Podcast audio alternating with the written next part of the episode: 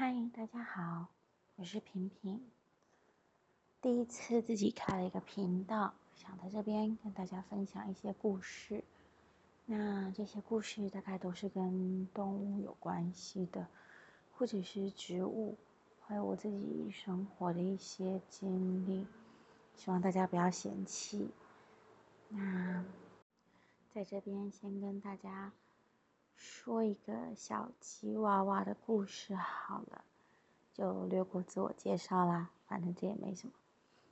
嗯，记得那时候是我开店的第三年吧，突然呢有一个阿姨她冲了进来，她说：“你们有没有认识兽医在做安乐死啊？”啊，想说他的狗重病了吗？为什么要安乐死呢？她说。嗯，我的吉娃娃我不要养了，啊，他不要养了。他说：“对，我的吉娃娃我不要养了，所以我想要带他去安乐死。”我说：“你的吉娃娃多大年纪了？”他想了一下跟我说：“大概两岁吧。”这真是一件令人吃惊的事情呢一只两岁大的吉娃娃，你要把它安乐死，只是因为。你不想养了？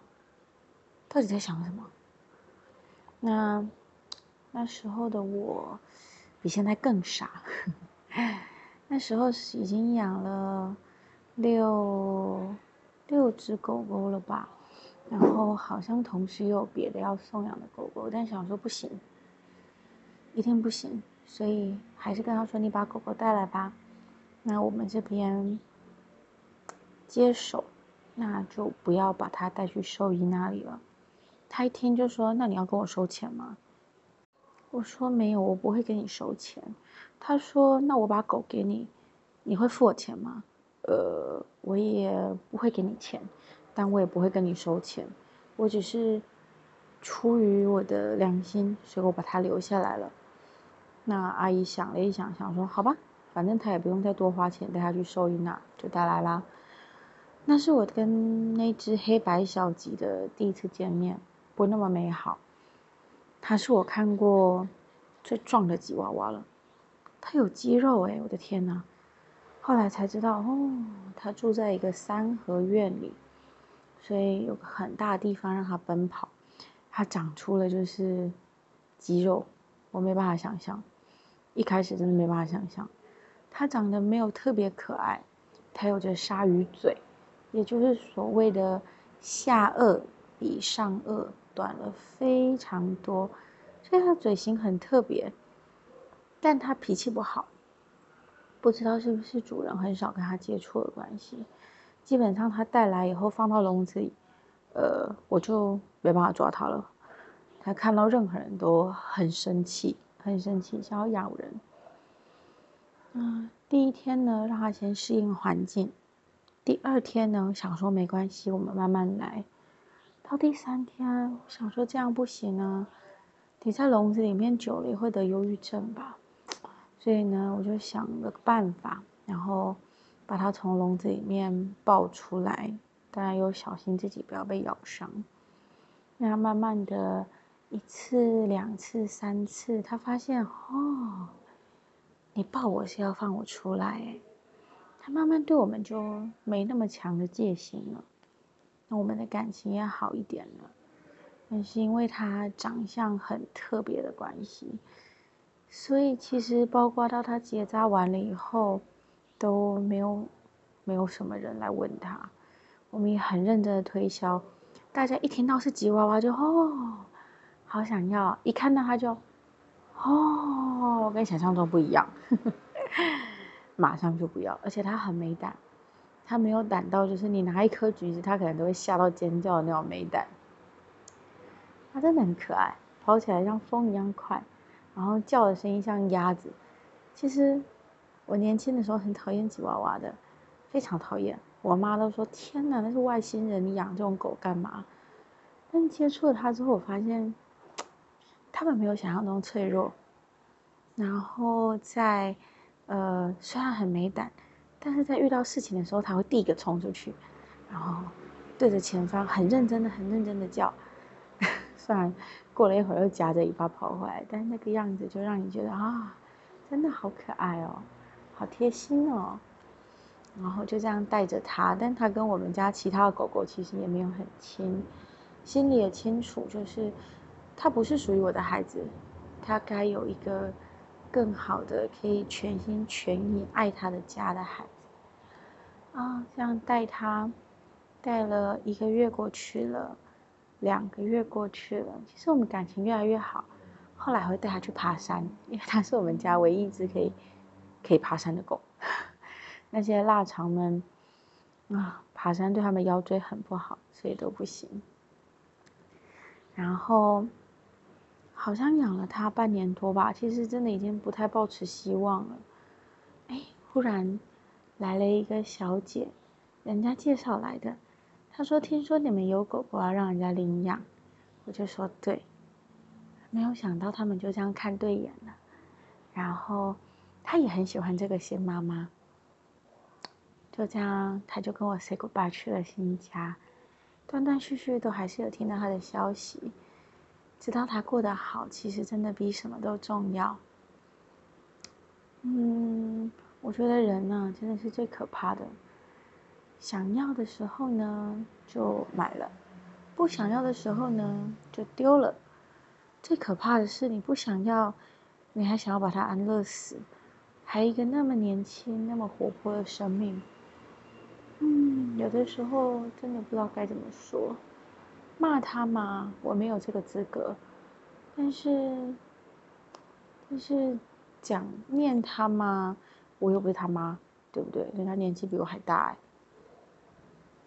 慢慢我就跟自己说，你看开一点，人哦，只能对得起自己的良心、自己的良知，然后遵守自己的道德底线，你没有办法要求别人跟你一样。就像，就像，就像你不能够要求，嗯，别人像你一样一样，对吧？说来好饶舌哦。那有的时候很多东西都是建立在你不要违背自己良心的基础上。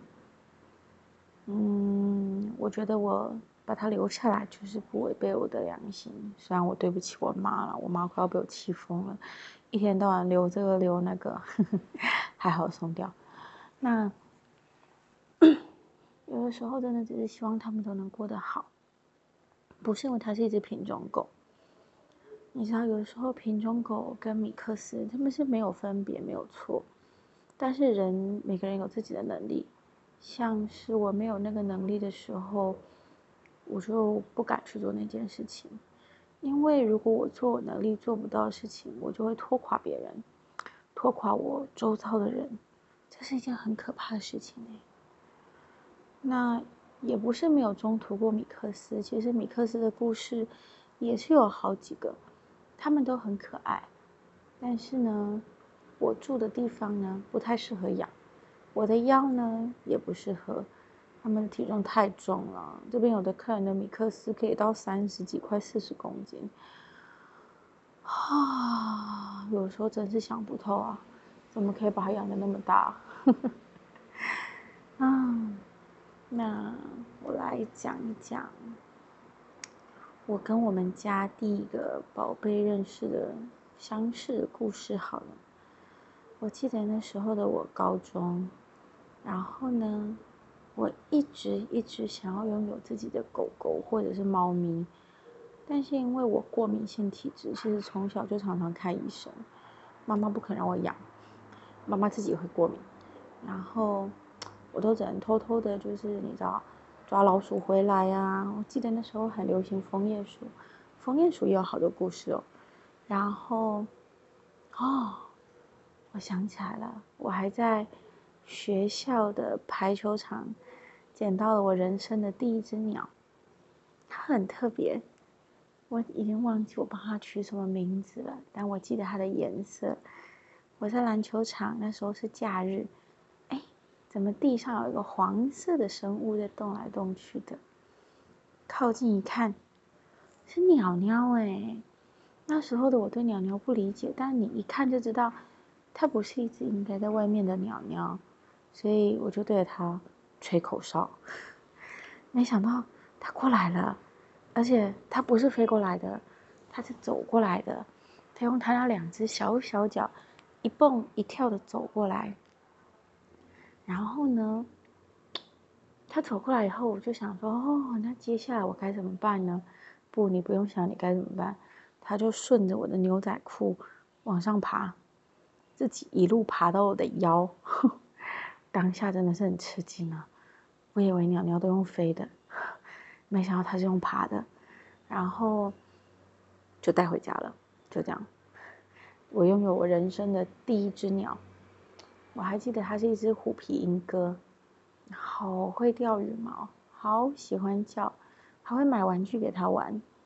然后养着养着，我爸爸就说：“啊，就有一只好像很孤单呢。”然后我们就去帮他带了一个小伙伴回来，我还记得是一只蓝色白色相间的虎皮鹦鹉，但就跟人一样，有看对眼跟看不对眼，他超讨厌它的，超级讨厌它的，他会对我吐饲料，只要看到我就很开心，但他从来不对那只虎皮鹦鹉吐饲料，然后那只虎皮鹦鹉总是很委屈。过了一阵子之后呢，我还记得我在第一广场，那时候的学生都喜欢去那儿。我在第一广场要坐公车的时候，在路边看到了呃一只小小黑白黑白的鸟，你一看就知道那不是麻雀，它还有一个红红的嘴巴。后来我知道才知道那叫做呃文鸟，而且是一只宠物文鸟。应该是附近的算命摊养的小鸟吧，但你也不知道是谁的。那时候没有想那么多，想说它在马路上诶，抠了它就跑过来，我也把它带回家了。结果缘分啊，它跟那只蓝白的虎皮鹦鹉很好，然后小金呢就不喜欢它们。小金跟我很好，好了，大家都有伴，可喜可贺。那鸟鸟养了，老鼠也养了，嗯，但鸟鸟的寿命有限啊，而且不像现在一样，网络那么发达，你有那么多那么多知识，其实也都是看书，然后自己边照顾边学习。那在他们一个一个老去之后呢，就剩下枫叶鼠陪我了。可是我还是好想要有自己的狗狗或者是一只猫猫啊，嗯，你去带一只大土狗回来吗？或者是带一只小土狗回来吗？又不实际。你知道那时候长辈的观念就是你哪里带回来的哪里放回去，所以我跟自己说没有第二条路了，你得花钱，你得花钱，然后去买了一只回来，然后又退不掉的小狗，而且我们家很小。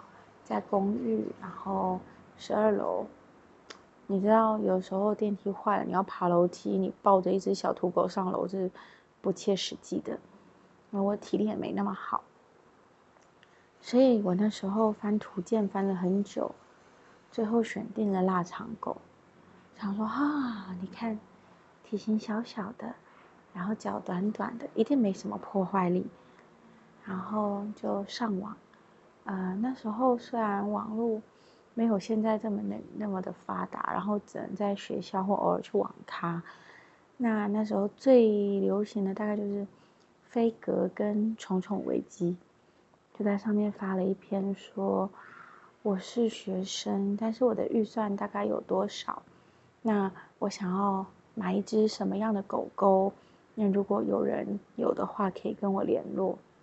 我还留下了那时候打工存钱买的第一只手机的手机号码。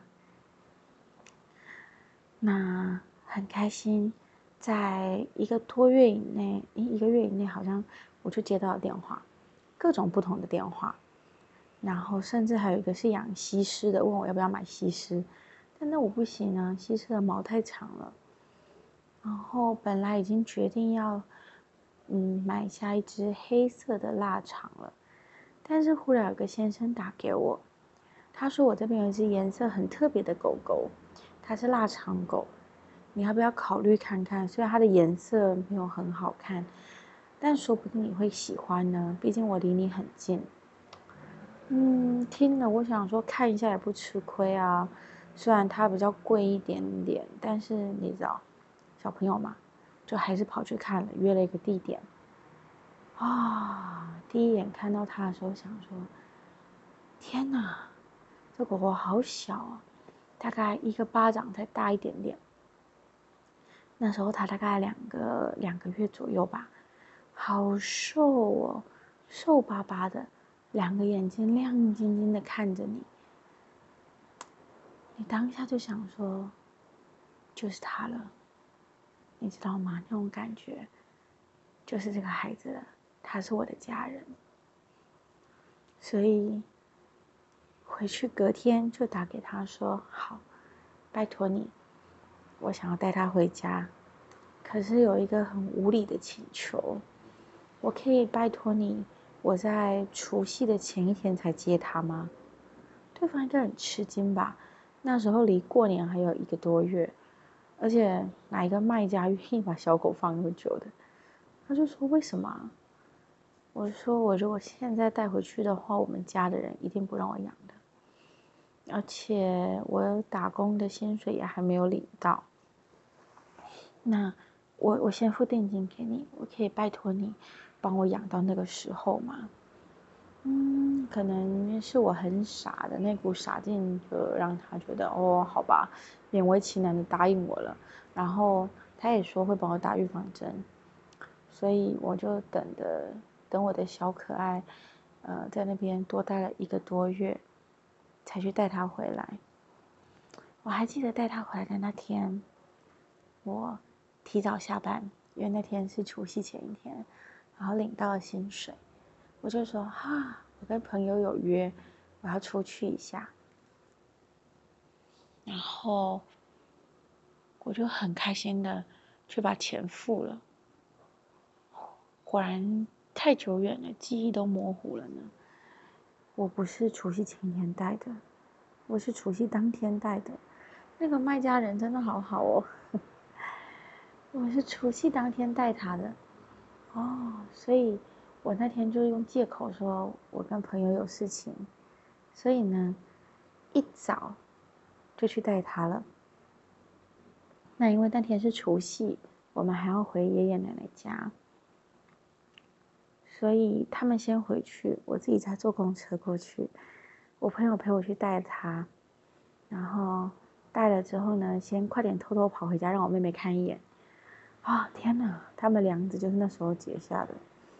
我还记得对方是用一个中油的纸袋，然后里面有很多撕碎的报纸。你知道它多小？它那个纸袋里面几乎没什么重量。然后妹妹打开一看，她就说：“天哪！”你花那么多钱买了一只那么丑的小狗，他对这句话记仇一辈子。我记得他跟我妹就是没有不好，但他就特别针对他。我妹只要笑他，他就咬他，他感觉真的很好笑。那我们就给他看了一眼之后，又偷偷摸摸的带着他，呃，去台中。我还记得。去帮他买衣服，因为那个时候冬天会冷，找好久，他太小了。我还记得他那时候小时候穿的衣服，后来可以给天竺鼠穿，因为真的太小太小了。然后呢，买完衣服看一下时间，哈，差不多要吃年夜饭啦，已经傍晚三四点了，快点再搭着公车，然后回去爷爷奶奶家。一进门我就跟自己说：拜托拜托拜托。一定不要是我妈，一定不要是我妈。哎，结果是我爸，好像没有比较好。哎，他就说：“啊，你背那是什么？” 就是只能深呼吸，然后给他看一眼。当下他的表情是：“天哪，你居然给我搞这种飞机！”但大过年嘛，他只能深呼吸之后说：“你去问你妈，你给他看。”然后呢？我就走进去，走进去之后，我妈就说：“怎么了？”我就给她看一眼，我妈那脸真的是要变形又不能变，毕竟过年嘛，爷爷奶奶很在意过年的时候，那套传统，就是不能骂人，所以他那扭曲的脸就硬生生的忍住了，真的是为难他了。然后就要假装开心的说：“哦，你居然做了这种事情呢！”我当下心里想说：“完了，我回家死定了。”但没关系，他现在在最不能发作，就大家开开心心的，你知道，跟爷爷奶奶啊、阿伯啊、阿妈、姑姑啊、叔叔一起吃完年夜饭。老天保佑，那天阿伯还要住我们家，所以回家也不可以生气。然后就这样平安顺利的，因为刚好有一个过年做缓冲。我就拥有了我人生的第一只小狗，我一路爱他，然后我感谢他也用全心全意爱我，我们就这样子互相陪伴了十七年，还在两年前啊，因为急性肾衰竭过世了。我还记得他在过世前，他的眼睛很好，完全没有退化，他的体力很好。他的小脚脚到最后一刻都是这么的灵活，他拖着他生病的身体，他还是会自己走到外面去上厕所，再自己默默的回来。你知道晚上我不敢睡，看他要走出去，你不知道干嘛，你就只能沿路陪着他。你看他那么不舒服，但是还是很坚持自己的规矩，就是。我上厕所的地方不是这里，这里是床，就觉得，你这固执的傻小孩，当然很开心。我最后没有做错选择，他一直到最后一刻，我们都有陪在他的身边，这就是家人应该给的陪伴。不放弃他，不放手，做你能做到的，然后到最后一刻，然后让他感觉得到我们的爱。希望大家的宝贝都能够健健康康、平平安安的陪伴着大家。今天这莫名其妙的故事就到这里结束啦，希望下一次再见喽，拜拜。